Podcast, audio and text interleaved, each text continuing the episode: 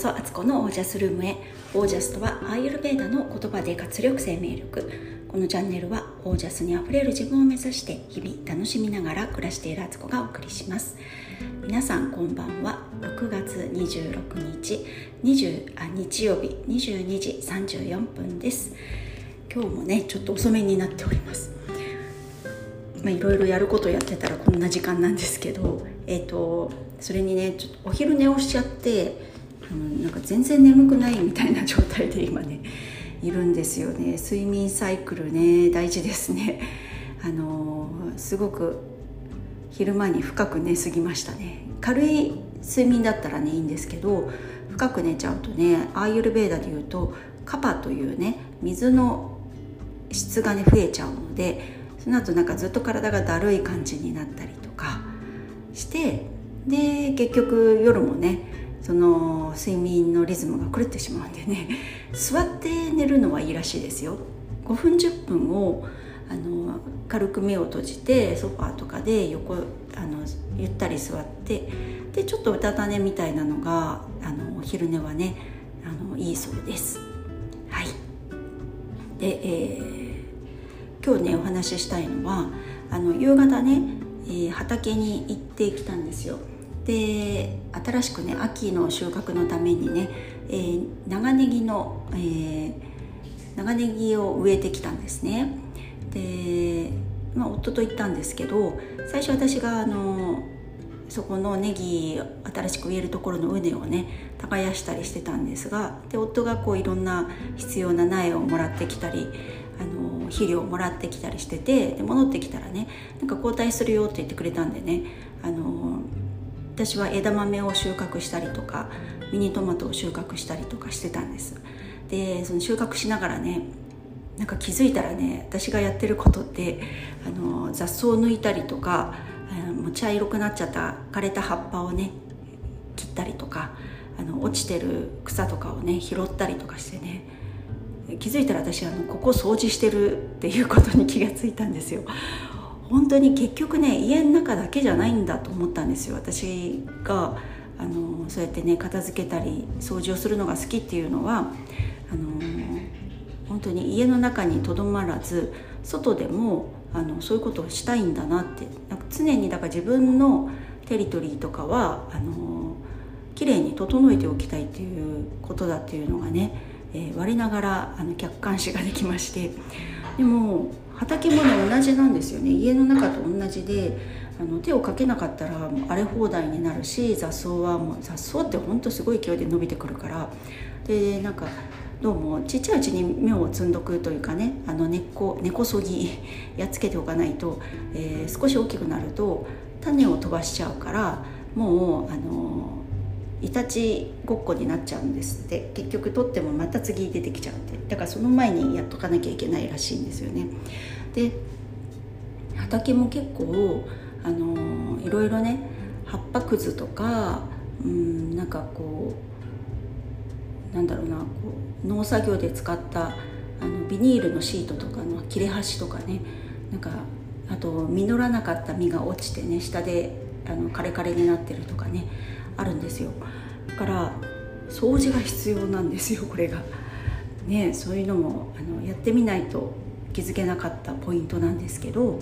それをやるとまたすっきりしてでやっぱりねこう自分のとりあえず今自分のエリアしかやってませんけどその自分のエリアがねなんかこう手がかけられた場所になってあのこの間から言ってるように、えー、その場所がね風通しが良くなるっていうのが畑の中でも同じことが起こるなと思ったんですよ。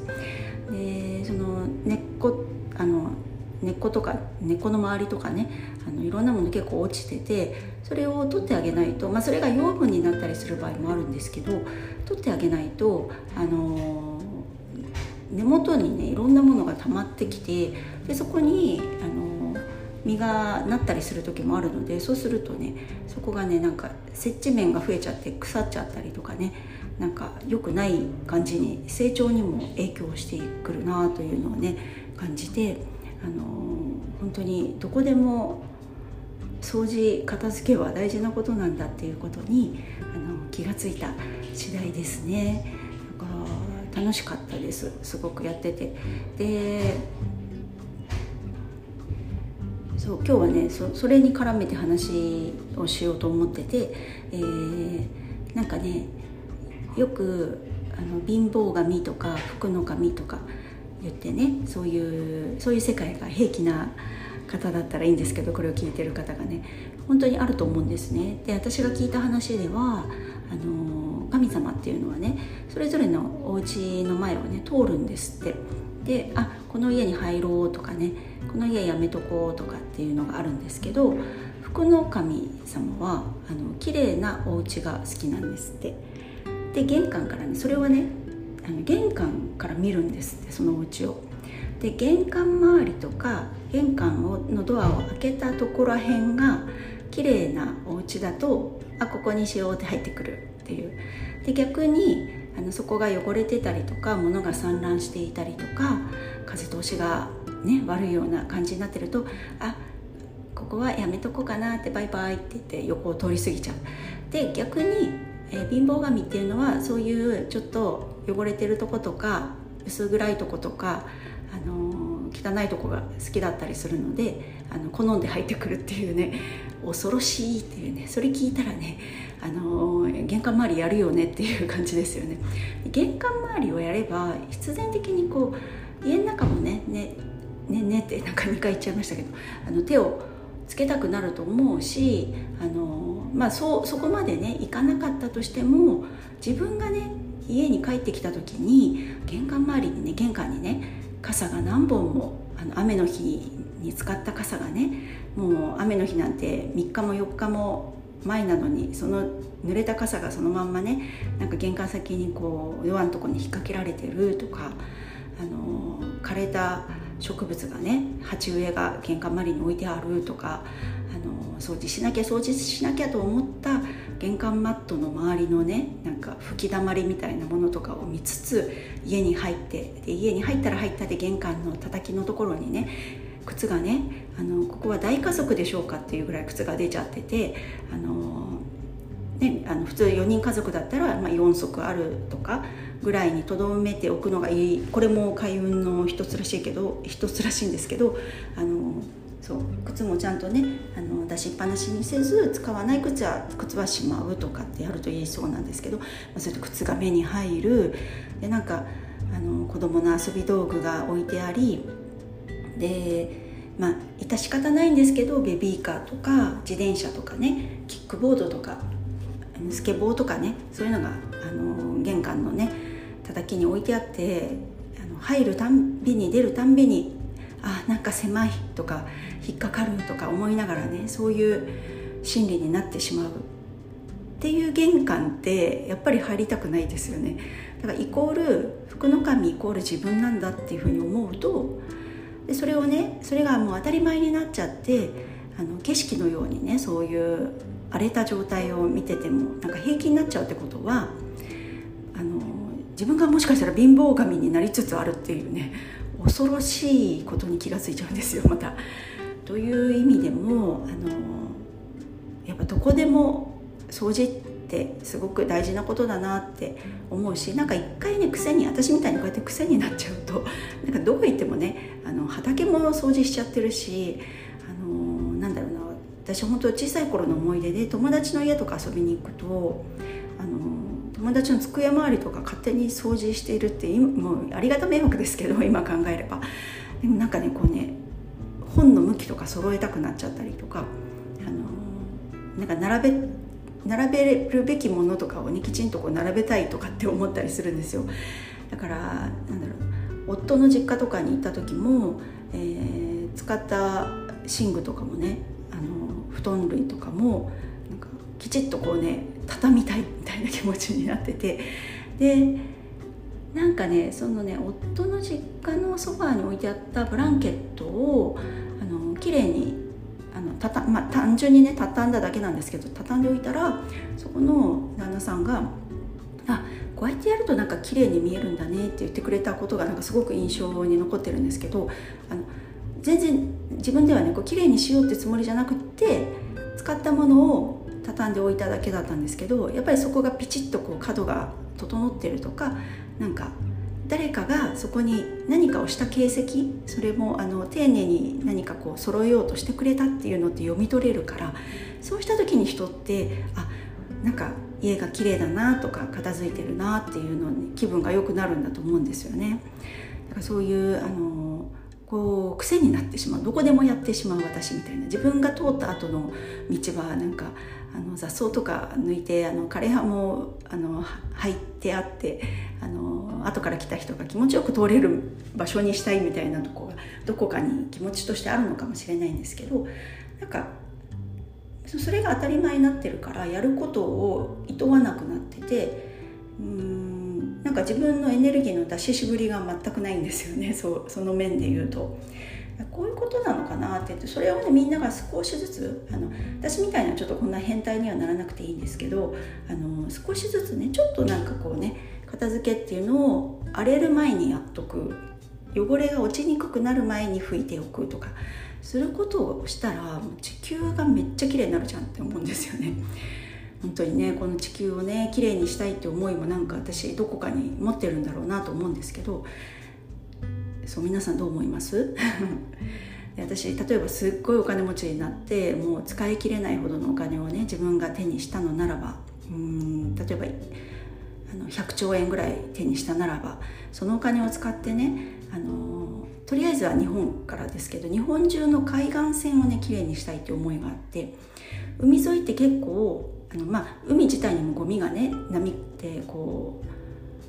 波で押し寄せられてね波でこう浜の上に上がったりするのもあるしだからビーチクリーンとかも大事だけど結構ね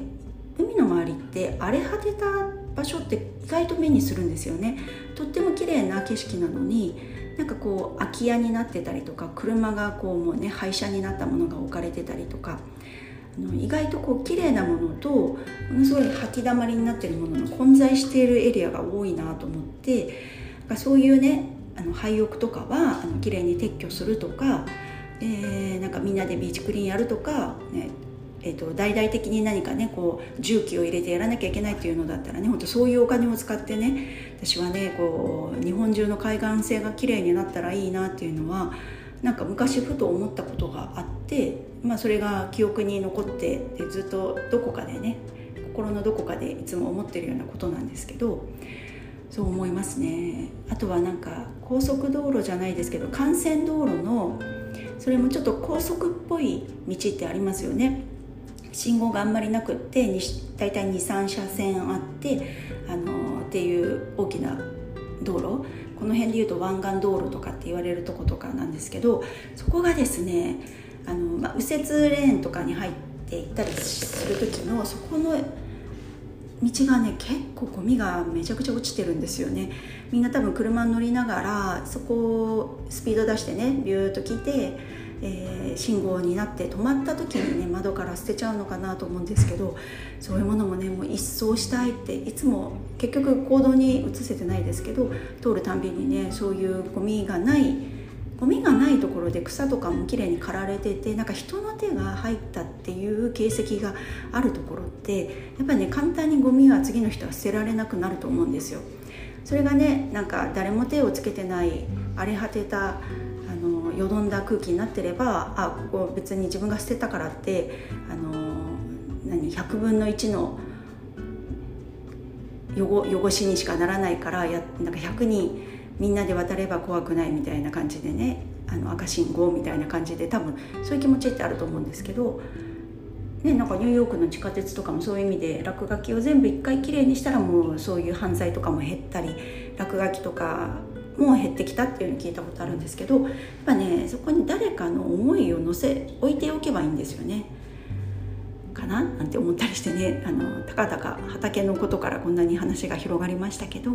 そんな風に思います。えー、皆さんどうですかね？なんかあの賛同してくれる方とか私はこうこういう時こうしてますとか何かあったらね是非公式 LINE やってますのでそちらにね登録してもらって感想など送ってもらえたりしたら嬉しいですで公式 LINE 登録してもらうと、えー、3日間にわたってねオージャスのヒントをねお送りしますので、えー、ぜ受け取ってほしいななんて思ったりします。はいそれでは今日はこの辺で。皆さんの暮らしは自ら光り輝いてオージャスにあふれたものです。オージャス空気の中に自分のエネルギーが入る。